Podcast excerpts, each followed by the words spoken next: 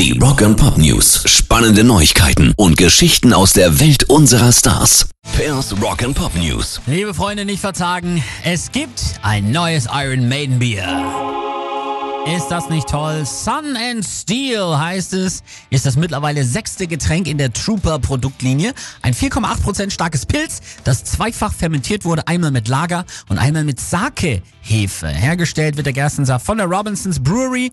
Abgeschmeckt hat Sun and Steel kein geringerer als Iron Maiden Frontman Bruce Dickinson höchstpersönlich, der dabei mit George Hughes kooperiert hat, dem Eigentümer der 300 Jahre alten Okunomatsu Sake Brauerei im japanischen Fukushima. Also wirklich sehr, sehr ausgesuchtes Bier. Einziger Haken, Sun and Steel gibt's bislang nur in Großbritannien.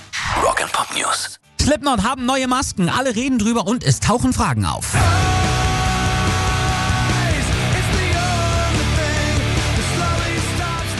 Frontmann Corey Taylor sagt, ich habe immer versucht, ein guter Vater zu sein, ein guter Mensch, eine gute Person. Vor ein paar Jahren habe ich ein bisschen Scheiße durchmachen müssen und in dieser Zeit hat sich bei vielen Leuten deren Meinung über mich umgedreht. Ich sagte mir, okay, wenn ihr einen Bösewicht wollt, bekommt ihr einen verdammten Bösewicht. Meine Vision war etwas Unangenehmes zu schaffen, nicht nur für mich zum Anziehen, sondern auch für die Leute zum Anschauen. Hat er geschafft? Guckt's euch gerne an, die neuen Masken von Slipknot, entweder bei YouTube, bei Insta oder auch gerne bei uns im Radio TV. Pairs Rock and Pop News.